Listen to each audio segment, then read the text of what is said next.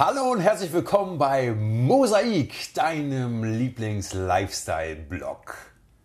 Wie immer, gegenüber von mir der liebenswürdige Tim. Und Dario, heute hast du dich schick gemacht. Siehst gut aus im weißen Hemd. Ja, vielen Dank dafür. Die Lorbeeren muss ich gleich zurückgeben, Tim. Auch du hast heute ein schickes Hemd an. Passend zum Frühlingsthema draußen mit Blumenmuster und auch noch farbenfroher als man weiß. Denn heute, wie immer, wir reden über das Wetter, aber es war so ein mega geiler Tag. Da musste man einfach draußen abhängen. Und die Sonne auftanken, so viel es geht. Weil, und jetzt reden wir immer noch über das Wetter, aber äh, in den nächsten Tagen soll das Wetter ja wieder schlechter werden. Das ist wohl richtig. Aber äh, zur Beruhigung da draußen an euch, liebe Zuhörer, wir, wir befinden uns auch noch im April. Es ist alles möglich. Es soll ja sogar, oder es kann ja sogar wieder schneien. Nicht ohne Grund heißt es ja, April, April macht, was er will. So, wir müssten da mit allem rechnen, aber wir, wir zwei beide, wir waren heute clever genug. Wir haben unser Vitamin D-Depot praktisch äh, füllen können und haben das auch ausgiebig gemacht. Definitiv. Und natürlich auch einfach nur ein bisschen genossen, ein paar Leute zu beobachten und einen kühlen Drink zu genießen. Genau, das soziale Meet and Greet draußen von den Corona-gestressten Leuten zu beobachten, wie sie denn reagieren, wenn sie wieder auf die Öffentlichkeit treffen. Natürlich, alles groben, im, im Groben und Ganzen unter Corona-Sicherheitsaspekten abgelaufen. Wir haben die Polizei nur einmal eingreifen sehen. ja, und nicht bei uns. Wohlgemerkt, nicht bei uns. Also wir, wir waren brav. Also alles gut. Selbstverständlich. Aber Tim, wir haben uns heute getroffen für eine weitere Folge hier zusammen. Und äh, ich wollte fragen, bist du bereit? Hast du dich ein bisschen locker gemacht? Äh, möchtest du noch was anderes loswerden? Oder möchtest du einfach jetzt die Frage hören, um dann dich locker zu machen? Ja, ich glaube, die Reihenfolge ist gut. Ich mache mich dann nach der Frage so locker, dass ich nicht darauf antworte. Nein, Spaß. Also schieß los, komm. Okay, pass auf, Tim, heute ganz easy. Ich möchte von dir einfach mal grob wissen, wie hältst du dich momentan gesund und fit. Unter dem Aspekt, dass wir da draußen industriell gesehen immer mehr Auswahl zur Verfügung bekommen, dass wir immer neue Wissensstände haben mit neuen Werten, mit neuen Don'ts und Do's. Was ist dein Weg, dein persönlicher für deine Gesundheit? Also sowohl ernährungstechnisch als auch letztendlich sportlich gesehen. Ja, also was für dich auch unter dem Begriff zusammengehört. Okay. Es kann ja sein, dass du sagst, wow, krass, Gesundheit ist für mich ein Vollkornbrötchen, Punkt. Oder es kann so einfach sein. Leute, kauft Vollkornbrötchen. Pumpernickel ist super. Apropos, äh, Pumpernickel 123 ist unser Code. Nein, scheiß drauf, nix Pumpernickel. Ähm, nee, also ja, Vollkornbrot ist gut. Besser als normales Brot, definitiv. Aber das ist nicht äh, der ja, der Weg zur ewigen Jugend oder zum ewigen Glück in Sachen Körper. Da, da gehört schon ein bisschen mehr dazu. Ähm, aber ja, weil du mich fragst, also, äh, ich würde sagen, ich fange erst mit der Ernährung an. Ich, also wir hatten es ja auch schon öfter mal im Privaten. Ich ernähre mich äh, neudeutsch Whole Food mäßig. Das heißt, ich achte auf möglichst unverarbeitete Lebensmittel. Ich achte darauf, dass nicht so viele Zusatzstoffe drauf sind. Ich bin auch wirklich derjenige, der dann irgendwie im Supermarkt aufs Etikett schaut. Ich meine, du machst es auch, du kennst es. Aber ähm, ja, manchmal wird man entweder komisch angeschaut oder auch einfach gefragt, so, okay, was geht da ab? Wenn ich jetzt mit anderen Leuten rede, so von wegen, das wäre mir viel zu aufwendig, aufs Etikett zu schauen. Aber liebe Zuhörer, es lohnt sich definitiv, weil wir einfach mit so viel Schrott auch zu bombardiert werden, was hinzugefügt wird, ähm, wo wir als Konsumenten sagen sollten, okay, pass auf, es, es lohnt sich nicht. Also ja, da fällt mir auch ein, wir haben ja auch schon vor ein paar Tagen darüber geredet. Da habe ich dir die provokante Frage mal gestellt. Oder ich habe sie dir einfach mal so gestellt gehabt, auch warum du überhaupt Veganer bist. Das, das heißt für die Zuhörer da draußen, ja, der Tim ist Veganer. Ähm, du hast dich dafür entschieden vor langer, langer Zeit ähm, und lebst das jetzt auch oder, oder, oder versuchst danach zu leben. Ähm, ist das für dich auch schon Thema? Ich bin deswegen automatisch gesünder? Oder sagst du einfach nur, darum geht es gar nicht, weil es gibt ja dann auch die sogenannten Pudding-Veganer, die äh, trotzdem nur Scheiße essen äh, und krank bleiben, obwohl sie auf tierische äh, Proteine verzichten? Ja, ich finde tatsächlich, dass das Problem, dass man sich schlecht ernährt, mit dem Vegan-Hype vielleicht sogar zugenommen hat, aufgrund dessen, dass es so viele Ersatzprodukte gibt Und aufgrund dessen, dass äh, wir uns selbst dafür irgendwie in Schutz nehmen, dass wir dann sagen, okay, wir verzichten auf tierische Lebensmittel, tierische Inhaltsstoffe. Wir haben jetzt keine Milch mehr, kein, ähm, kein Eipulver oder sonst was irgendwie im, im Essen, aber dafür haben wir letztendlich, weiß ich nicht, Soja und äh, also ja nicht nur Soja an sich, sondern Sojaproteinisolat oder Erbsenproteinisolat. Dann haben wir meinetwegen Maltodextrin und sonstige Aromastoffe und Gewürze, die eben null natürlich sind. Und ich glaube, wir entschuldigen das damit und sagen, okay, wir ernähren uns doch vegan. Äh, also scheiß drauf, das wird schon gesund sein. Wenn da steht vegan und wenn da so ein V ist, wo drunten, unten drunter noch vegan steht, wenn das schöne Siegel drauf ist, dann wird es gesund sein. Und das ist eben nicht der Fall. Und, und ich bin der Meinung, dass nur weil du vegan bist, nur weil du vegetarisch bist, dass du nicht automatisch gesünder isst. Weil es gibt genug Leute, die Fleisch essen und trotzdem viel gesünder sind als Veganer. Weil sie eben sagen, okay, ich esse Fleisch, aber halt meinetwegen nicht so häufig, aber ich esse dafür mein Gemüse und ich esse dafür auch alles unverarbeitet oder in, in super Bio-Qualität. Weil ganz ehrlich, ich meine, wenn du die Chance hast, dass du meinetwegen einen Käse in der Schweiz kaufen kannst, irgendwo in einem Tal von einem Bauern, dann ist es schon nochmal was ganz anderes, als wenn du ihn hier irgendwo in einem Supermarkt kaufst, bei Lidl oder so. Das heißt also praktisch äh, für dich jetzt als Tipp für unsere Zuhörer, nur weil man sich irgendwann schweren Herzens vielleicht entschieden hat, äh, äh, Vegetarier oder doch Veganer äh, zu werden, heißt es nicht automatisch, dass man gesünder ist. Ähm, du hast persönlich für dich jetzt gerade die Tipps rausgehauen, du bist ein Etikettenleser. Du bist ein Whole Food Esser, das heißt, du guckst, dass du so unverarbeitet wie möglich und so komplett wie möglich ähm, isst und dich ernährst. Ja, und dann vielleicht noch ganz plakativ: ähm, Try the Rainbow, Taste the Rainbow. So, was eigentlich für Skittles ein Spruch ist, aber yeah. das kannst du auch auf Whole Foods anwenden, dass du halt sagst, du isst Gemüse und Obst, was halt irgendwie den Regenbogen, die Farben des Regenbogens abbildet. Finde ich ziemlich gut eigentlich. Und wenn du das isst, dann wirst du schon gesund sein, weil du extrem viele sekundäre Pflanzenstoffe aufnimmst. Ähm, vor allem, wenn du es täglich isst. Und genau, dass du da halt auch eine gewisse Vielfalt reinbringst. Dass du halt nicht sagst, okay, mir schmeckt halt jetzt keine Ahnung, der Brokkoli gut und du isst nur noch Brokkoli, weil klar, Brokkoli ist gesund, aber Brokkoli allein bringt dich auch nicht weiter. Genauso wie äh, vorhin mit dem erwähnten Vollkornbrötchen. Ist gesund, ja, aber es ist nicht alles. Also du brauchst schon noch mehr als das. Und dass du einerseits unverarbeitet, aber trotzdem dann auch irgendwie vielfältig ist. Ich glaube, diese zwei Aspekte zusammen ergeben dann was, wo du sagen kannst, okay, ich bin gut versorgt. Ja. Bist du ein Freund davon, jetzt mal unabhängig von deiner eigenen Einstellung vegan, vegetarisch, bist du ein Freund davon, von diesen Keto-Annahmen, dass man sagt, naja, wenn du so wie Neandertaler isst, isst du eigentlich am, am ehesten, wie es der Mensch von Natur aus machen sollte? Oder sagst du, naja, das ist auch Auslegungssache, ähm, weil heutzutage müssen wir nicht mehr so essen, wir können anders essen und anderes Essen ist auch gut?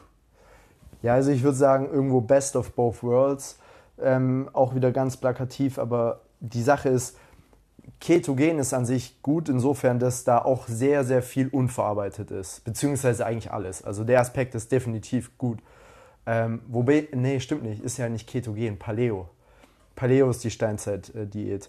Und zwar, äh, dass da sehr viel unverarbeitet ist. Das ist sehr gut, aber wenn du schon die Möglichkeit hast, dass du da meinetwegen irgendwie mal im Urlaub bist und eine Smoothie Bowl essen kannst, warum solltest du es nicht wahrnehmen. Oder wenn du dann mal doch irgendwie ein Pasta-Gericht haben willst im Restaurant, weil der Wein gut ist und du eben Bock drauf hast, mit deinen Freunden da zu sitzen, die haben Pizza, du hast Pasta oder umgekehrt. Also warum nicht? Also, ich finde, es ist halt schwierig dann zu sagen, okay, nur das eine. Ähm, weil gerade diese Ausnahmen machen das ja auch irgendwie dann gut. Oder halt auch, ja, es wert zu leben letztendlich. Mich hat das gerade daran erinnert, als du meinst Urlaub und probier doch mal dann auch die, äh, was Bowl? Smoothie Bowl. Smoothie Bowl, ja. Äh, ich hatte im Kopf gerade irgendwas grünes, ekliges, dickflüssiges. Äh, ich habe in Tunesien irgendwann mal, die nannten das äh, arabischen Schlamm, wo in so einem schwarz kochendem das Fleisch gekocht wurde. Schmeckte nachher mega cool, war aber nicht jedem Touristen bekömmlich. Mir ist gerade auch einfach nur so die äh, Anekdote eingefallen, weil ich mir bei dem Smoothie Bowl jetzt was Grünes vorgestellt habe, als grünes Pendant. Weißt du eigentlich, wo äh, Salmonellen herkommen, Tim? Wo sie herkommen? Ja. Weil es ist ja ein Problem in Deutschland. Nee. dass so Salmonellen, ab und an gibt es mal Rückrufe, Sachen müssen abgekocht werden wegen Salmonellengefahr und und und. Aber wusstest du, dass Europa an sich eigentlich kein Problem mit Salmonellen hat? Weil das gibt es bei uns de facto nicht. Das ist ein Problem, was wir importieren. Und das ist ein Problem, das importieren wir aufgrund von dem ganzen Billigfleisch, weil wir nämlich drüben aus äh, Südamerika äh, das ganze Soja holen. Und Salmonellen kommen aus der Kaka von so einer blöden Echse. Und wenn die dann auf die äh, Feldfrüchte Kaka gemacht hat, das Ganze wird mitverarbeitet, dann kann es passieren, dass in der Sojacharge äh, in Viehfutter in dem Moment Salmonellen sind. Die wiederum werden dann an unsere Nutzviecher hier auf dem europäischen Kontinent verfüttert. Die wiederum stecken sich dann an mit Salmonellen. Und dann kommt nämlich dann, ähm, wenn ein Huhn ein Ei legt und dann selber Kaka macht, dann ist praktisch auf der Eierschale Salmonelle und gar nicht äh, innen drin. Das ist halt die Ironie daran. Das heißt, rein theoretisch hätten wir nie angefangen mit der Globalisierung unserer Nahrung, dann hätten wir zum Beispiel so ein Phänomen wie Salmonellen, würden wir gar nicht kennen. Maximal aus dem Urlaub, dass dein Nachbar, der sowieso immer trendy unterwegs ist, dass der irgendwann mal sagen würde, oh krass, ich hatte neulich eine Salmonellenvergiftung, du denkst dir, was? Was das? Aber bei uns ist es halt dadurch alltäglich, weil es eben in der Masttierhaltung Einzug gehalten hat.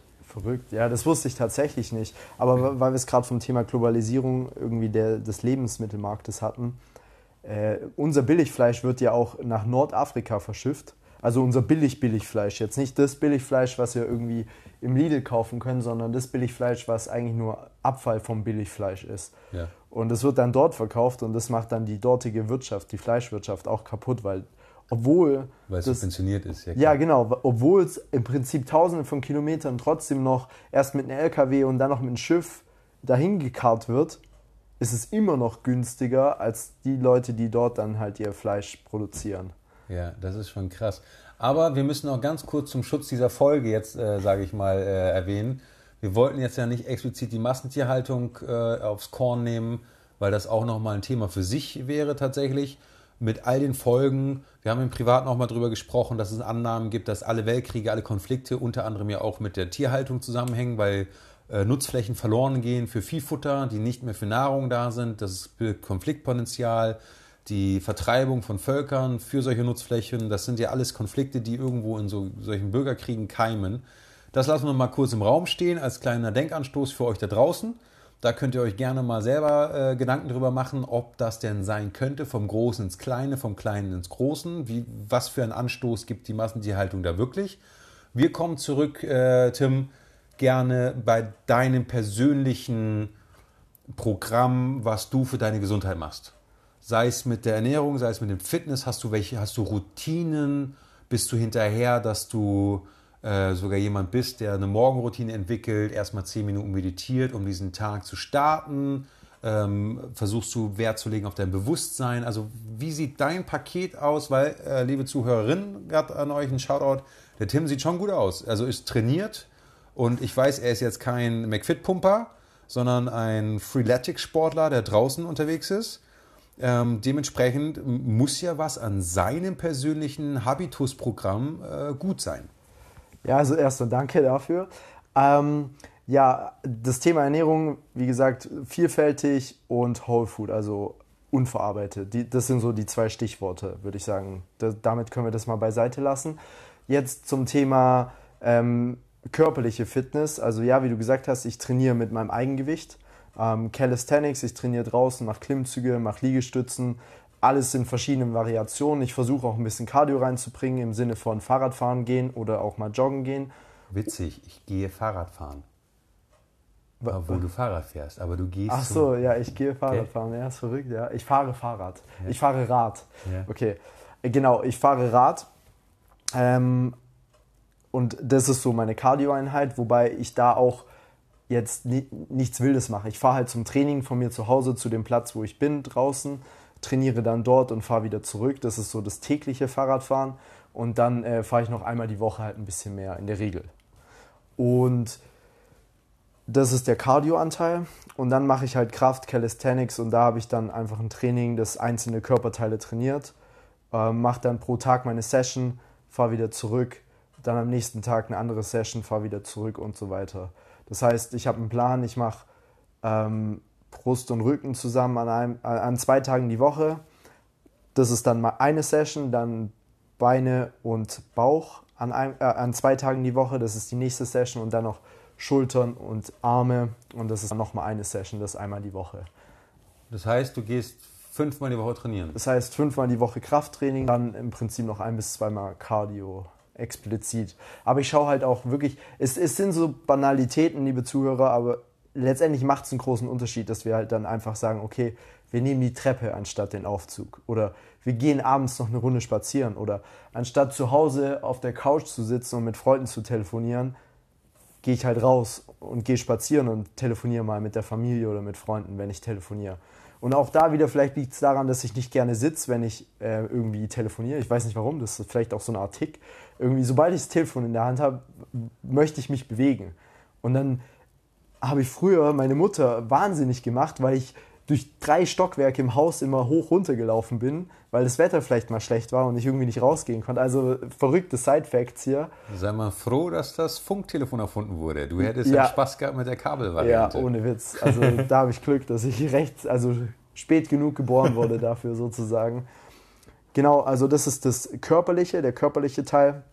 Ich schaue aber auch, dass äh, wenn ich jetzt merke, okay, das Training war jetzt so hart, dass es nicht also das ist mich körperlich einfach krass anstrengend, was auch der Fall ist. Wenn ich dann, ähm, das hatte ich vor allem früher, wenn, als ich noch im Fitness war, dass ich dann irgendwann an dem Punkt war, wo ich gesagt habe, okay, also ich, ich merke jetzt, die Energie geht einfach weg. So, ich, ich kann nicht mehr weitermachen, so wie ich es gewohnt bin. Dann habe ich früher im Fitness weitergemacht, äh, trotzdem weitergemacht und ich wurde krank. Und wenn ich jetzt an dem Punkt bin, dann sage ich, okay, jetzt chill ich mal ein bisschen. Jetzt mache ich vielleicht mal wirklich ein leichteres Workout oder ich sage halt, okay, ich mache kein Workout weil es ist es dann nicht wert, dass ich dann eine Woche ausgenockt bin, nur weil ich jetzt einen Tag nochmal übertrieben habe, obwohl ich schon an der Grenze war und gemerkt habe, okay, ich fühle mich jetzt nicht so. Das heißt, du hast auch gelernt bis Stand heute in deiner Fitness-Gesundheitsroutine, nenne ich es jetzt mal, auch mehr auf dich zu hören. Dass du nicht auf Teufel komm raus die Session machen musst, wie jetzt, Entschuldigung für das Vokabular, vielleicht jetzt so ein McFit-Pumper machen würde, der heute Plan X, morgen Plan Y macht, der zieht dann einfach durch, sondern bei dir ist tatsächlich so, du hast zwar vor, diese Pläne zu machen, wenn du aber merkst, dass irgendwas bei der Durchführung oder dergleichen nicht sauber sitzt wie immer, sei es körperlich, irgendwie Wehchen kommt oder so, dass du dann lieber aufhörst, als stupide durchzuziehen, um vielleicht Folgeverletzungen, Folgekrankheiten dadurch zu verhindern, zu unterbinden, gar nicht erst aufkommen zu lassen.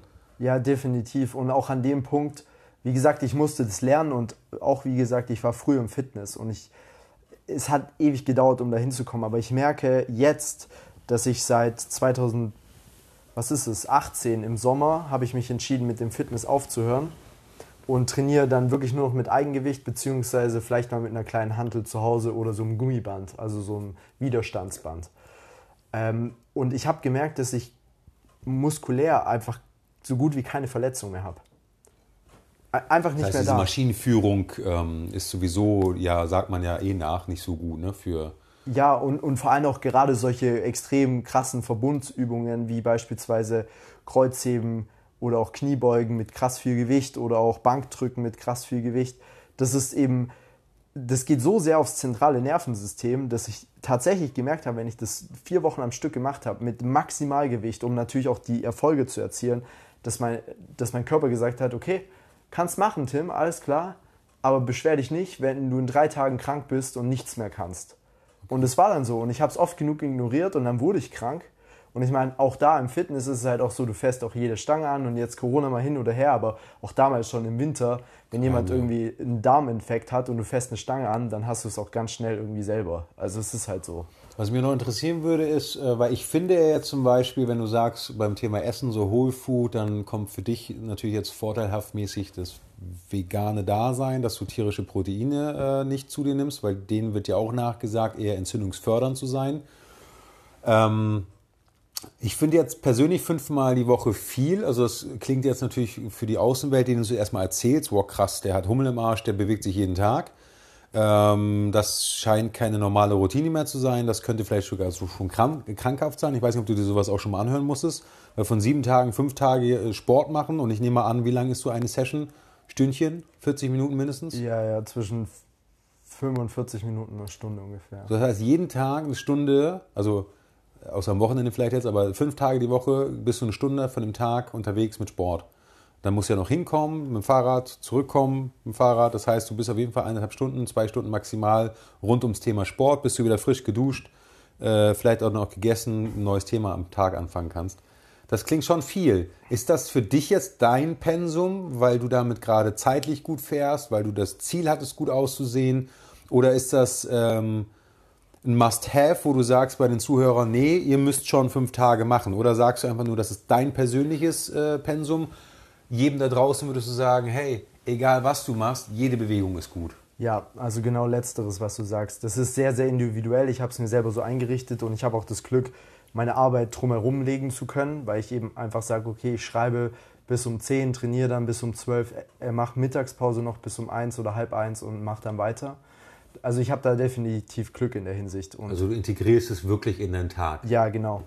Und ich bin der Meinung, fünfmal muss auch gar nicht sein, aber mit, also ich würde schon sagen, zwei bis dreimal ist Pflicht.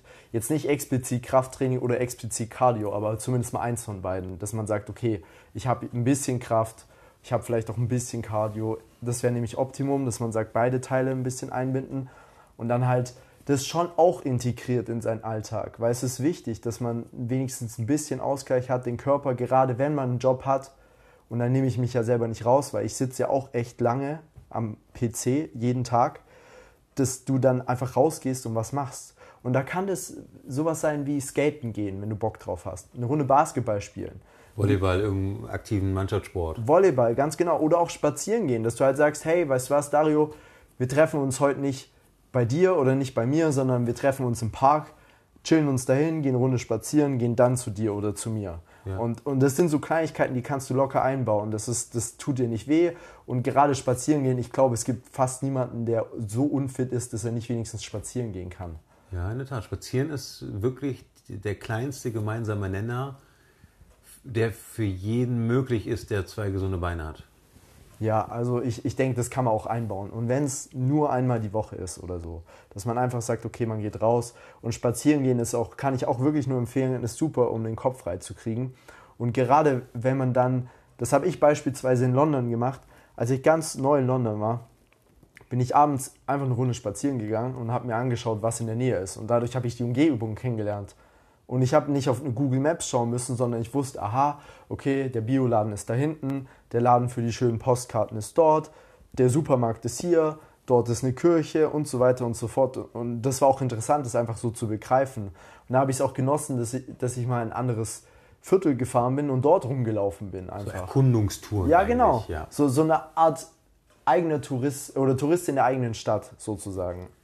Und hast du ähm, von, deinem, von deiner Routine her, wenn das ist für dich halt diese fünf Tage, was ja schon, also ne, Respekt, dass du da die fünf Tage durchziehst, gerade integriert in dein Arbeitsleben, weil ich glaube, jetzt viele Zuhörer werden sich schon wundern, wow, mh, hm, wenn ich mir vorstellen müsste, morgens neun bis mittags oder abends fünf, äh, hin, zurück, Arbeit, Kantinenfraß und dann noch äh, abends Sport jeden Tag. Bei dir der Vorteil, du kannst es integrieren im Laufe des Tages. Du kannst wirklich in der Mittagspause im Endeffekt den Sport machen gehen. Ja, auch da als kurzer Einwand. Ähm, ich empfehle es auch einfach für, für die Psyche, für diesen mentalen Aspekt, dass man Sport oder generell Aufgaben, die einem super schwer erscheinen, als erstes macht am Tag. Eat the frog first. Ja, ganz genau. Also sagt, okay, ganz ehrlich, äh, fangt an, wenn ihr das wollt, dass ihr sagt, ich stehe früher auf. Das, das ist die Gewohnheit 1, dass ihr das macht, dass ihr sagt, okay, ich habe jetzt auch nach drei, vier Wochen kein Problem, dass ich jetzt um 7.30 Uhr aufstehe, anstatt um 8.30 Uhr. Und dann könnt ihr darauf aufbauen und könnt sagen, okay, ihr geht eine Runde spazieren und hört euch unseren Podcast an. Natürlich unsere, nur unsere. Der die optimale Länge hätte für so einen Einstiegsspaziergang. Ganz genau. Oder dass ihr sagt, äh, ihr, ihr macht ein paar Liegestützen oder sowas. Beispielsweise, wenn ihr aufsteht, wascht ihr euch kurz das Gesicht, putzt die Zähne, macht fünf, Liegestüt äh, fünf Liegestützen äh, macht nochmal irgendwie fünf Sit-Ups, geht kurz duschen und macht euch dann bereit. Weil wenn ihr das morgens macht, habt ihr auch die Willenskraft, es zu tun. Aber wenn ihr es rausschiebt, und ich, ich selber kenne das, ich habe das oft genug erlebt, wenn ich gesagt habe, okay, ich trainiere jetzt nicht morgens, ich trainiere jetzt nicht mittags, sondern ich trainiere halt abends, dann langer Tag, viel passiert, viele Leute wollen was von einem, man muss irgendwie dies machen und das machen und dann fällt einem noch das ein und sowieso. Und dann hat man einfach keinen Bock mehr. So, also wie gesagt, ich habe selber erlebt, dann hatte ich auch keinen Bock mehr. Und dann habe ich mir gedacht, scheiße, eigentlich wollte ich schon Sport machen, aber ich habe keinen Bock mehr. Okay, wenn du es gerade auf Schlafen bezogen hast, mit deiner Routine morgens aufstehen, hast du den Schlaf für dich auch geändert im Gegensatz zu früher? Also hast du deine Schlafzeiten angepasst, dass du möglichst gleich ins Bett kommst, möglichst gleich aufstehst und auch am Wochenende vor allem?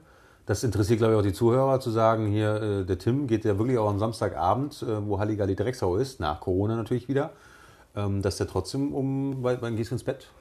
Ja, also generell ja, ich habe es angepasst. Äh, ich schaue, dass ich zwischen acht, ja, sieben und acht Stunden schlafen kann pro Tag. Ja, aber variierst du dann auch? Also wenn du jetzt heute Abend um Mitternacht ins Bett kommst, dass du morgen erst um acht aufstehst, wenn du übermorgen um eins ins Bett kommst, stehst du am nächsten Tag auch erst um neun auf? Also sind dir dann die, die Schlafstunden wichtiger oder ist dir die gleichbleibende Uhrzeit wichtiger? Ähm, mir ist tatsächlich die gleichbleibende Uhrzeit wichtiger, weil ich mittlerweile eigentlich so darauf gepolt bin, dass ich um 22.30 Uhr mich ins Bett begebe und dann, dass ich sage, okay, ich lese noch oder ich höre noch Musik und ich meditiere noch, dazu komme ich gleich noch. Und ähm, dann lege ich mich hin, 23.30 Uhr mache ich dann die Augen zu und schlafe im Idealfall innerhalb, keine Ahnung, von 15, 20 Minuten ein. Und dann wache ich morgens um 7.30 Uhr in der Regel auf. Beziehungsweise ich bin mittlerweile, also ich habe, ich stelle den Wecker auf 7.15 Uhr, aber ich bin mittlerweile sogar so gepolt, dass wenn ich mal länger schlafen will, dass ich trotzdem meistens nicht über 8 hinauskomme, selbst wenn ich echt müde bin.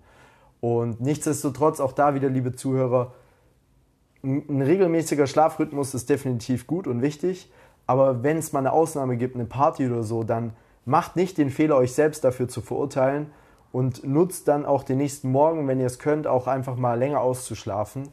Und genießt den Abend, anstatt dass ihr sagt, fuck, jetzt will ich nicht, am nächsten Morgen trotzdem um 7.15 Uhr aufstehen und dann habe ich am Ende nur irgendwie fünf Stunden Schlaf, weil ich erst um 2.30 Uhr ins Bett gekommen bin, weil das, das bringt alles nichts. Also das ist es nicht wert und das vermindert dann auch die Lebensqualität. Ja, ist schon interessant, dass du da. Also ich war das letzte Mal, muss ich dir ehrlich gestehen, um 23.30 Uhr im Bett mit Schlafen zu Schulzeiten.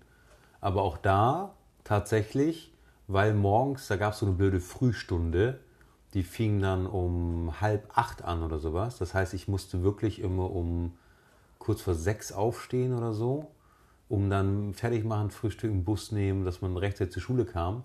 Und da war ich dann einfach trotz Nickerchen, da will ich gleich auch noch zu dir kommen, da war ich trotz Nickerchen abends dann so fertig, dass ich zwischen 11 und 12 dann auch wirklich äh, müde war und gepennt habe. Und das war freiwillig.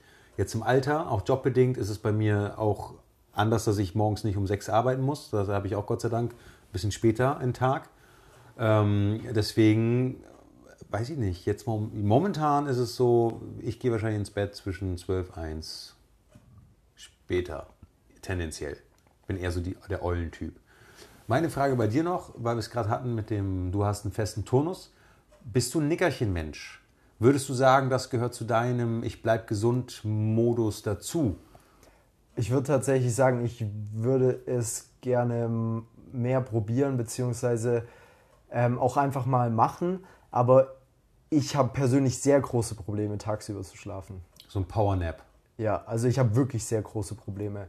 Wenn mein Organismus runterfährt, fährt er runter und dann ist es Shutdown. Also dann, dann bin ich durch und dann wache ich auch erst wieder auf. Und der, tagsüber klappt es gar nicht gut. Die, also es gibt vielleicht, ich würde sagen, ich kann es irgendwie an zwei Händen abzählen, ähm, in denen oder an Tagen, an denen ich wirklich tagsüber mal gepennt habe. Ein Beispiel war irgendwie, dass ich nach La Palma geflogen bin mit meiner Family, als ich 15 war. Und dann sind wir dort gelandet und sind dann noch eine Stunde oder zwei Stunden dann durch die Pampa gefahren. Irgendwie alles kurvig und super eng im Auto und krass heiß, vor allem im Kontrast zu Deutschland. Und dann musste ich mich sogar noch übergeben und dann waren wir im Bungalow und dann bin ich einfach nur eingepennt. Ich lag, ich lag, das war auch komplett ungemütlich eigentlich. Ich lag auf so einer Couch und bin einfach nur eingepennt. Zwei Stunden, ich war komplett tot. Und das sind halt so Beispiele, wo ich sage, da, da holt sich mein Körper dann auch tagsüber den Schlaf. Aber sonst ist es eigentlich so, dass mein Körper tagsüber schon auf Touren ist und dann ist es halt, wenn ich wirklich einen Tag habe, wo ich krass müde bin, dann ist es so, dass ich dann halt eben schon um 20 Uhr müde werde oder um 21 Uhr und dass mein Körper mir dann sagt, hey, pass auf, Tim, wäre wär eigentlich schon nice, wenn du jetzt mal schlafen gehst. Ja, also ich, ich kenne es auch von Hörensagen, auch vom, vom Lesen, Studien, dass alle sagen ja, konstanter Schlaf sei das beste Mittel ever. Also einfach jeden Tag, unabhängig davon, ob es ein Montag ist, ein Sonntag ist, einfach 37 aufstehen, was weiß ich, 12 dafür ins Bett gehen, um diese 7, 8 Stunden Schlaf überhaupt erreichen zu können. Das empfiehlt dir ja wohl jeder Mensch, der irgendwo so in Richtung Selbstoptimierung äh, schreibt, denkt, spricht. Die sagen ja alle, dass diese Routine Gold wert ist, weil dadurch alle anderen Routinen viel einfacher werden. Äh, ich gehe davon aus, dass dein Essen auch dadurch regelmäßiger planbar ist oder machbar ist. Allein dein Sport, diese fünf Tage sind dadurch ja auch perfekt planbar. Ja, definitiv. Also das, äh, das spielt ja alles rein. Das läuft dann schon stringenter ab. Weil auch da wieder ist es halt so, dass ich meinetwegen dann Freitag mal lange auf bin und irgendwie bis 3 Uhr weg bin und dann nach Hause komme, dann bin ich vielleicht 3.45 Uhr im Bett, um 4 Uhr schlafe ich dann ein, dann, dann, okay, jetzt ist es vielleicht so, dass ich trotzdem um 8 aufwache, weil ich halt diesen krassen Rhythmus eingebrannt habe und der auch ohne Wecker funktioniert, plus minus eine Stunde ungefähr. Aber wenn ich dann irgendwie bis 10 pennen würde, wenn mein Körper dann eigentlich sagt, okay, er nimmt sich jetzt den Schlaf oder wenn ich mal richtig durch bin, dann kommt alles auch weiter hinten, weißt du? Dann das Training kommt dann weiter hinten meinetwegen oder die Arbeit kommt weiter hinten oder alles andere. Ich muss natürlich auch Wäsche waschen und alles, was dazugehört. Das kommt alles weiter hinten und das ist dann auch wieder schwierig, weil dein Körper ist ja eigentlich oder mein Körper ist dann trotzdem drauf gepolt, dann wieder um 23 Uhr oder 0 Uhr ins Bett zu gehen. Und wenn ich dann alles, was ich sonst in 12 Stunden mache, auf einmal in 6 Stunden mache, dann bin ich ja nur am Rennen. Und das ist ja auch, also es ist auch mental ein großes Problem letztendlich in der Situation. Ja. Kurz wegen der Zeit. Ja, wir hatten jetzt vor kurzem Zeitumstellung. Mich nervt es. Wie ist es bei dir? Steckst du die lockerer weg, weil du eh, äh, wie du es gerade so schön gesagt hast, deinen Rhythmus eingebrannt hast? Also steckst du sowas weg oder bist du auch zwei, drei Tage danach völlig confused, weil eigentlich dein Körper gepolt war jetzt auf 7 Uhr abends 23.30 Weil so eine Stunde, die bringt schon Chaos, finde ich. Ja, also schwierig, weil die Sache ist, ich, ich würde behaupten, jetzt gerade explizit bei diesem Beispiel März 2021 ist es schwierig für mich zu beurteilen, weil ich frei, von Freitag auf Samstag schon extrem müde war und dann von auf Samstag auf Sonntag durchgepennt habe und dann war ich Montagabend, also wir haben jetzt gerade Mittwoch, dann war ich Montagabend auch ultra müde schon, aber einfach nur, beziehungsweise in dem Montagabend war ich ultra wach und dann war ich ultra müde. Das heißt, es ist schwierig jetzt persönlich für mich das einzuschätzen, aber generell würde ich sagen, es juckt mich nicht so sehr, glaube ich. Okay. Und du hattest es vorhin kurz angeteasert bei deiner Abendroutine, ähm, weil ich glaube, viele Zuhörer sind kurz stutzig geworden auf eine positive, interessierte Art und Weise, weil du bei deinem Erzählen äh, verlautet hast, dass du sehr schnell einschlafen kannst. Dass du, wenn du sagst, du gehst um halb elf ins Bett und ein Stündchen liest du noch oder konsumierst das, was du dir sozusagen dann auch erlauben möchtest, weil du es gerne machst, ja. Und dann ab 23.30 äh, schläfst du binnen 10, 20 Minuten ein. Ich kenne von Zuhörern die Kategorie, oh, ich lege mich dann um 10 ins Bett, dann grübele ich aber noch, das Gedankenkarussell ist an, die Sorgenfalten im Gesicht, ja, also dieses mentale nicht schlafen können, dieses mentale Vollmüllen und die schlafen dann erst um 3 Uhr morgens, obwohl die körperlich am Arsch sind.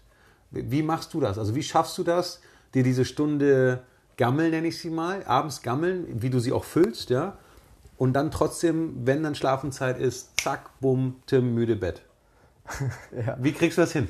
Ähm, Tim müde, Tim schläft. Äh, ja, ja, weil du ja Meditation auch erwähnt hattest, nämlich. Genau, also meine Abendroutine ist so und die funktioniert ziemlich gut.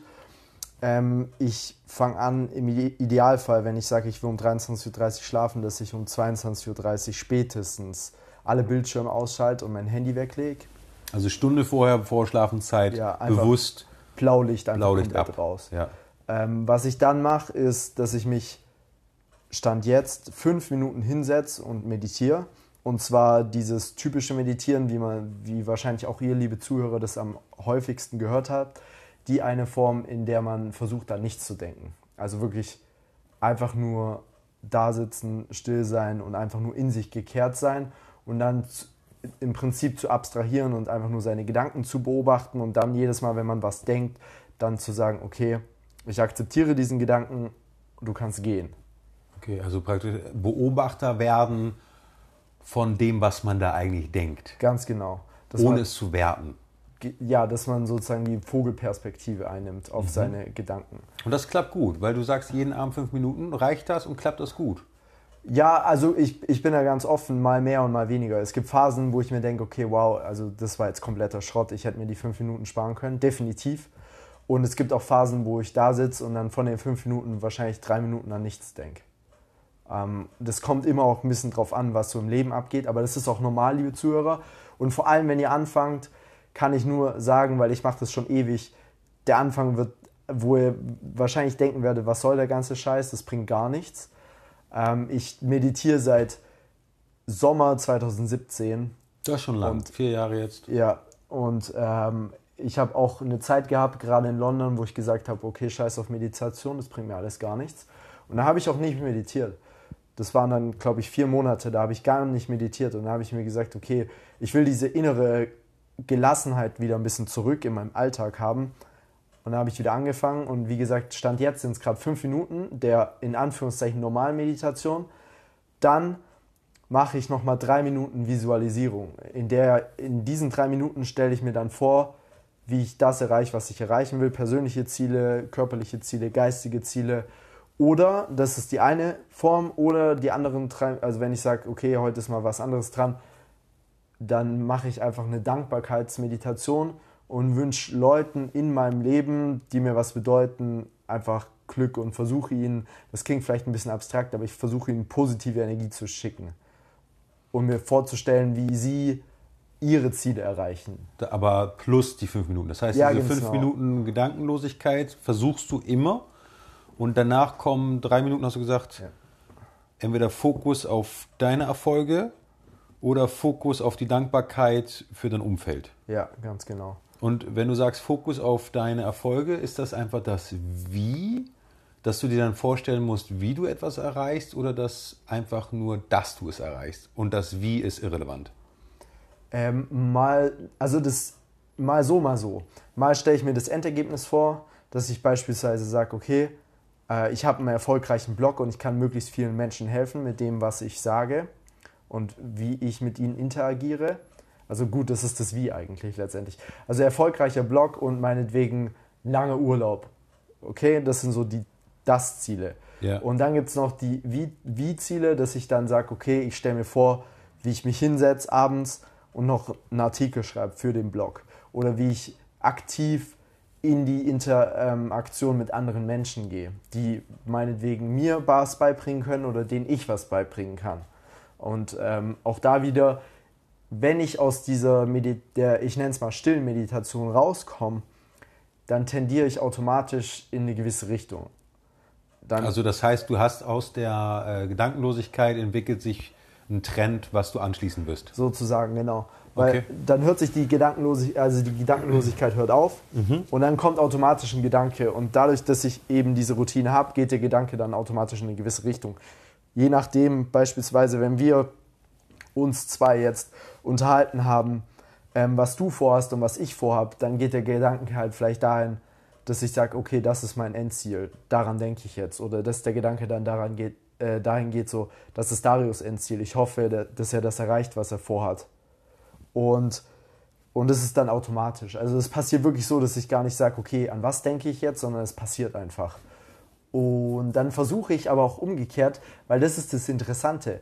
So schwer wie die Gedankenlosigkeit davor ist, ist dann auch dieses spezifische Visualisieren. Mhm, das denke ich mir nämlich auch, ja. Weil das musst du dann, da musst du dann auch drin bleiben, weil dann auf einmal stelle ich mir vor, wie ich beispielsweise arbeiten kann, wo ich will, und dann bin ich in einem Café und arbeite dort effizient und auf einmal denke ich an Kaffee, denke an Kaffeebohnen, bin auf Bali, bin am Strand und dann bin ich auch schon wieder raus aus der ganzen Sache und muss sagen, hey, hey, warte mal Du hast gerade eigentlich dir vorgestellt, wie du effektiv in einem Kaffee arbeitest. Das hat nichts mit dem Strand auf Bali zu tun. Nichts mit Urlaub dann in ja. dem Fall, weil da hättest du dir ja dann den Urlaub vorgestellt. Ganz genau.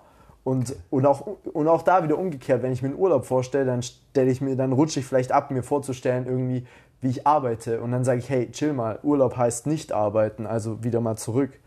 Und es ist auch ganz interessant, das einfach zu sehen. Dann, ähm, das war jetzt sehr viel zum Thema Meditation, dann auch noch Teil des, äh, meiner Abendroutine ist mittlerweile, dass ich mir aufschreibe, für was ich dankbar bin an dem Tag. Also on top, auch wenn die drei Minuten nach den fünf Minuten auch die Dankbarkeitssession geworden wären, würdest du trotzdem nochmal aufschreiben, dankbar? Ganz genau. Ich okay. schreibe mir trotzdem okay. nochmal auf. Und auch da, ich, ich mache es nicht ultra kompliziert, ich schreibe mir einen Satz auf. Ich pick mir eine Sache raus und wenn es wirklich ein ganz besonderer Tag ist und einige gute Dinge passiert sind, sind es vielleicht mal zwei. Aber ich schreibe da einen Satz auf und dann unter den Satz schreibe ich mir einfach zwei, drei Zahlen, manchmal auch eine halbe Seite von so einem kleinen Notizbuch auf, was gerade in meinem Kopf steht. Also ich mache sozusagen, ich verschaffe dem Monkey Mind, den ich davor mit der Gedankenlosigkeit innerhalb der Meditation Stille aufgezwängt mehr oder weniger aufgezwängt habe, dem verschaffe ich dann Gehör und dann schreibe ich auf, was mir durch den Kopf geht, wo ich sage, okay, das könnte ich mir vorstellen oder das läuft nicht so gut oder sowas.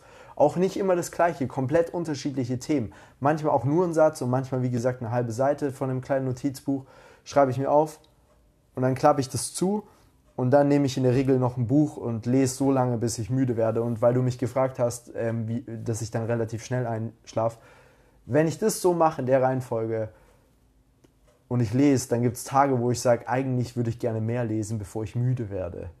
Weil das Buch dann spannend ist. Ja, weil der Roman spannend ist, weil das Sachbuch spannend ist. Eigentlich würde ich gerne mehr, äh, mehr lesen, bevor ich müde werde, aber ich werde dann so müde, dass ich meistens zwischen ich würde sagen, 15 und 20 Minuten lesen, dann wirklich sage, okay, ich kann mich nicht mehr konzentrieren, ich, ich lege es zur Seite, ich schlafe sofort ein. Und wann beginnst du dann? Weil du hast gesagt, so eine Stunde vor Bettzeit hörst du auf mit Blaulicht, also ja. mit Bildschirmgeräten. wann fängst du denn dann an? Fängst du praktisch die Stunde ab dem Moment, wo du die Geräte ausmachst, fängst du dann mit deiner Abendroutine auch an, um dann praktisch nach Absolvierung der Abendroutine frei zu sein für die entspannenden 20, 30 Minuten Lesen. Ja. So ungefähr. Genau. Das heißt, mit Bildschirmzeit aus beginnt die Abendroutine. Ja.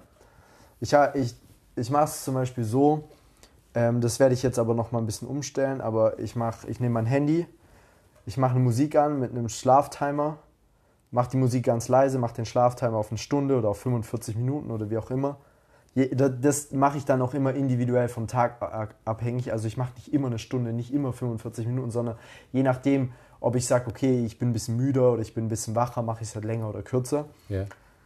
Und dann äh, lege ich das Handy weg, mache es auf Flugmodus, lege es auch wirklich nicht ins Bett oder so, sondern weiter weg ans andere Ende vom Zimmer.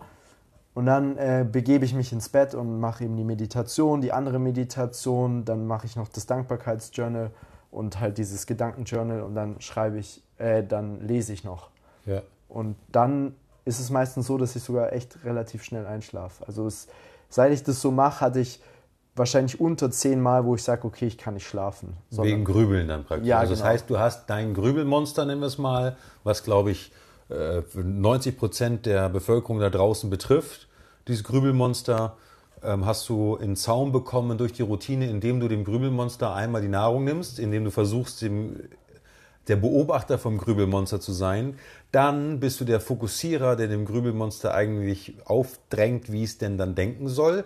Und in dem Dankbarkeitsgedöns, beziehungsweise wo du deine, frei, äh, deine, deine Gedanken freilässt, gibst du dem Grübelmonster für einen Bruchteil der Sekunde des Tages die Möglichkeit, es darf man ausbrechen. Das schreibst du aber sofort nieder klappst es zu im Endeffekt und damit ist das Grübelmonster dann auch ad acta gelegt. Ja, ganz genau. Und ähm, dann passt es eigentlich auch. Und was ich zum Beispiel auch schon ein paar Mal gemacht habe, aber leider noch nicht etabliert habe, ist, dass ich, bevor ich mein Handy zur Seite lege, dass ich sage, okay, ich mache mir noch eine To-Do-Liste für den nächsten Tag. Weil jeder kennt es, ab und zu häufen sich einfach viele To-Dos an und dann ist es gut, dass man sich irgendwie eine To-Do-Liste macht. Und dann mache ich eine To-Do-Liste noch bevor ich die Musik anmache, schreibe sie mir auf und mache automatisch einen Reminder für den nächsten Tag, dass ich um 9 Uhr daran erinnert werde oder möglichst früh, weil dadurch habe ich dann noch die Chance, und da kommen wir zurück zu dem Thema mit dem Sport, dass ich die Chance habe, das möglichst früh anzugehen. Weil wenn ich das möglichst früh angehe, dann habe ich einerseits die Willenskraft und wenn ich es dann mache, dann habe ich natürlich auch so einen Motivationsboost, so von wegen, geil, jetzt habe ich den Scheiß schon wegbekommen und es ist, der Tag hat noch nicht mal richtig angefangen, also super Sache. Und dadurch habe ich dann noch Bock auf andere Dinge. Und genau, also das ist die Abendroutine. Dann schlafe ich meistens ja direkt ein. Dann, wie gesagt, 7.15 Uhr klingelt mein Wecker.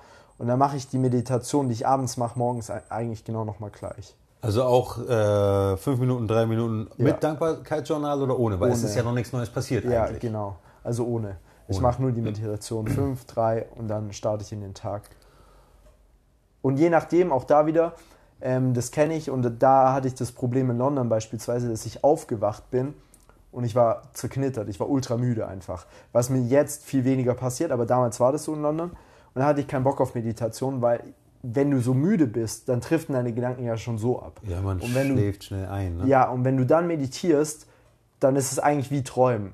Ich persönlich kann im Sitzen, weil ich, äh, ich meditiere im Sitzen, kann ich nicht einschlafen, aber trotzdem ist es wie Träumen. Also du träumst eigentlich, aber du schläfst nicht richtig.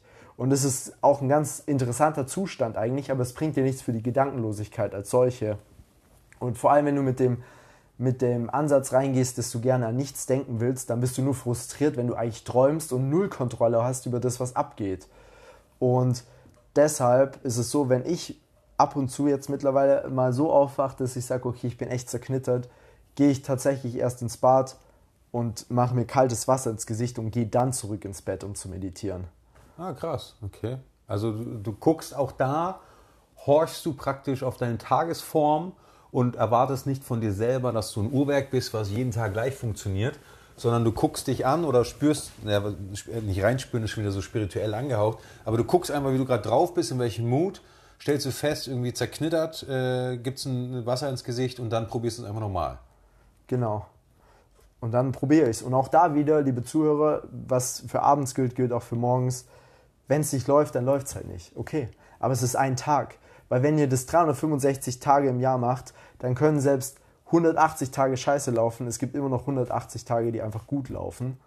Und wenn ihr das dann weitermacht, dann werden aus den 180, die scheiße laufen, werden dann halt auf einmal nur 150, nur noch 130 und so weiter. Und allein da am Ball zu bleiben. Und das kann ich auch irgendwie aufs Training beziehen, weil ich habe auch oft genug äh, Workouts gehabt, wo ich gesagt habe, ich fühle mich nicht schlapp, aber es läuft nicht. Ich, ich bin nicht richtig ähm, in der Konzentration drin, ich mache die Übungen nicht richtig. Ich habe es trotzdem gemacht und danach hatte ich trotzdem ein gutes Gefühl. Und letztendlich hat es mir langfristig trotzdem geholfen, weil ich eben nicht gesagt habe, okay, ganz ehrlich, das kotzt mich jetzt an, ich habe keinen Bock, ich gehe nach Hause. Wenn du jetzt, die Zeit ist ja schon ein bisschen vorangeschritten, vielen Dank erstmal an dieser Stelle für diese äh, guten Informationen, für, die, für den neuen Input. Da wird sicherlich das eine oder andere dabei gewesen sein für die Zuhörer. Erstmal beeindruckend, diese fünf Tage Sport, deine Routinen, dass du wirklich von dann bis dann ähm, Aufstehen, Bettzeit mit den Meditationen, vorher, nachher, die Reihenfolge, äh, Free Your Mind, Focus Your Mind, äh, sei dankbar Modus, ja, das sind alles Sachen, muss ich zugeben, habe ich auch schon gelesen, auch in diesen Selbstoptimierungsgeschichten und diese ne, Finde deinen Weg äh, Nummern. Respekt, dass du sowas umsetzt, dass es funktioniert hört sich auch immer, glaube ich, für andere anstrengender an, als es dann wirklich ist. Ja, definitiv. Also es ist klar, initial ist der Aufwand auf jeden Fall anstrengend, okay? Du musst Zeit dafür schaffen. Du musst sagen, das ist eine Priorität abends. Aber wenn du mal alles zusammennimmst, fünf plus drei plus für das Schreiben zwischen wirklich zwei Minuten, wenn es ganz kurz ist, oder maximal acht Minuten. Dann bist du bei, sagen wir mal, 15 Minuten für das und dann liest du halt noch mal so lang, wie du halt Bock hast. Das ist bei anderen halt mal schnell ein Stündchen Instagram weg, ein Stündchen Social weg, ein Stündchen ja. YouTube weg, Aber Blaulicht angelassen, nicht müde geworden, ja. wieder einfach nur konsumiert, anstatt reflektiert. Ja, effektiv sind es letztendlich dann, je nachdem wie lange du liest, zwischen vielleicht 30 und 30 Minuten und eine Stunde, sagen wir mal. Ja. Und du hast was Neues gelernt, du hast den Tag auch verarbeitet auf verschiedene Arten und Weisen und dann bist du müde. Also du wirst definitiv müde sein. Weil selbst an Tagen, wo ich sage, okay, ich, ich hätte jetzt Energie gehabt, weil ich vielleicht nicht trainiert habe, aber gut gegessen habe oder weil ich halt einfach euphorisiert bin, aus welchem Grund auch immer, wenn ich das mache, penne ich trotzdem in den meisten Fällen einfach direkt ein. Wenn du aus all dem Gesagten jetzt in dem Moment ad hoc einem Zuhörer den Tipp der Tipps geben solltest aus diesem Portfolio, deiner Gesundheit, wie du dich so fit hältst, dass du jetzt in dem Status, wie du gerade bist, vor mir sitzen kannst. Was würdest du dem Zuhörer dann sagen, was er ad hoc umsetzen kann, damit er zumindest eine Verbesserung spürt, bei der er auch am Ball bleibt? Wo er sagt, geiler Tipp, Tim, vielen Dank. Ähm, ad hoc würde ich sagen, nimm dir Zeit abzuschalten abends. Also sprich die Ruhefindung, Ja, aus dem. Grübelmonster rauskommen. Genau, nicht unbedingt, nicht unbedingt äh, jetzt Meditation explizit, aber nimm dir einfach Ruhe abends. Nimm dir die Zeit, Ruhe zu empfinden. Und zwar leg dein Handy weg und setz dich hin und mach vielleicht gar nichts. Mach einfach gar nichts und schau einfach mal, was passiert. Nimm dir die Zeit, schau, welche Gedanken kommen und dann akzeptier die Gedanken, weil selbst wenn es schlechte Gedanken sind, okay, sie sind da, aber das heißt nicht, dass du nicht damit arbeiten kannst. Tim, das macht dich abschließend sehr sympathisch. Ich glaube, jeder andere hätte gesagt, do it, do it, just do it, go for it, go for it, go hard or go home. Du musst trainieren, sieben Tage die Woche und dann musst du noch essen. Nein, scheiß auf trainieren, fang erst an zu essen und dann zu trainieren. Was macht Tim? Tim gibt dir einen Tipp raus.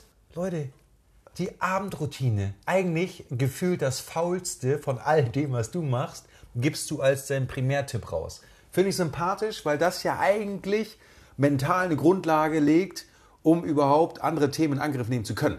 Ja, ganz genau, weil mit der Routine wirst du besser schlafen können und wenn du besser schläfst, hast du mehr Energie am nächsten Tag. Und wenn du mehr Energie am nächsten Tag hast, dann kannst du sagen, du ernährst dich gut, dann kannst du sagen, du, ähm, ja, du machst mehr Sport, du achtest mehr auf deinen Körper, du achtest mehr auf noch eine andere Routine, die dich weiterbringt. Fang, erst mal, fang wirklich erstmal klein an und bau dann darauf auf, weil alles andere hat keinen Sinn. Mega geil, vielen Dank dafür, vielen Dank, dass wir Einblick haben durften und ich glaube auch, dass da wirklich ein, ein äh, mega krasser Mehrwert bei rumgekommen ist. Und ähm, abschließend würde ich sagen, auch passend zu deinem, dass du die Abendroutine gewählt hast, ihr liebe Zuhörer, ihr habt jeden Tag die Wahl. Es zwingt euch ja niemand, irgendwas zu tun, denn ihr wählt selber. Und dann könnt ihr natürlich auch aus all den Infos, die ihr heute bekommen habt und aus dem Primärtipp von Tim wählen. Möchte ich, möchte ich nicht, probiere ich, probiere ich nicht. Und das ist, glaube ich, so ein Geschenk. Dessen muss man sich bewusst sein, die Wahl zu haben. Ganz genau. Und, und auch da wieder, seid offen. Ganz ehrlich, wenn ihr euch für was entscheidet und es funktioniert nicht, dann macht's doch nicht. Geiselt euch, euch nicht selbst, sondern sagt, okay, ähm, du machst, ich fange jetzt an, mit was anderem weiterzumachen. Ganz kurz zum Ende noch, wie lange würdest du sagen, sollte man aber so eine Routine oder so ein Ding mal ausprobieren, bevor man das für gescheitert erklärt und sagt, ist nicht meins? So, Pi mal Daumen. Was sagst du, so probier's mal aus, schadet nicht. Also ich würde sagen, drei Wochen. Drei Wochen. Das heißt, nach drei Wochen, wenn man da durchgehalten hat und dann immer noch nichts feststellt, dann kann man auch wirklich äh, zufrieden sagen, ist einfach nichts für mich. Ganz genau. Dann kannst du auch sagen, hey, ganz ehrlich, Tim, der Tipp, der hat jetzt nicht funktioniert oder das Dankbarkeitsjournal, also ich sehe da keinen Sinn oder ähm, das mit dem Blaulicht macht mir letztendlich dann irgendwie doch nichts aus, wenn ich dann doch noch auf Instagram chill oder so. Äh, also drei Wochen, probiert es einfach aus. Wenn ihr euch danach nicht besser fühlt, dann könnt ihr euch gern für was anderes entscheiden. Also in jedem Fall explizit, dass ihr dann sagt, okay, ich gehe halt, ich versuche jetzt halt mal Fahrradfahren zu gehen, anstatt zu joggen. Oder ich äh, esse jetzt doch wieder Fleisch, anstatt vegetarisch zu sein oder was auch immer. Aber versucht es mal mit, für drei Wochen aus und dann findet ihr raus, ob es läuft oder nicht. Ja, finde ich auch cool. Damit, äh, lieber Tim, bedanke ich mich bei dir für dieses äh, tolle Gespräch und für diese super Information und äh, wünsche dir auf jeden Fall heute Abend noch eine, eine schöne Routine, einen schönen Abend vor allem dann später auch und freue mich aufs nächste Mal. Vielen Dank dir. Vielen Dank auch für die Frage. Bis zum nächsten Mal. Bis dann. Tschüss.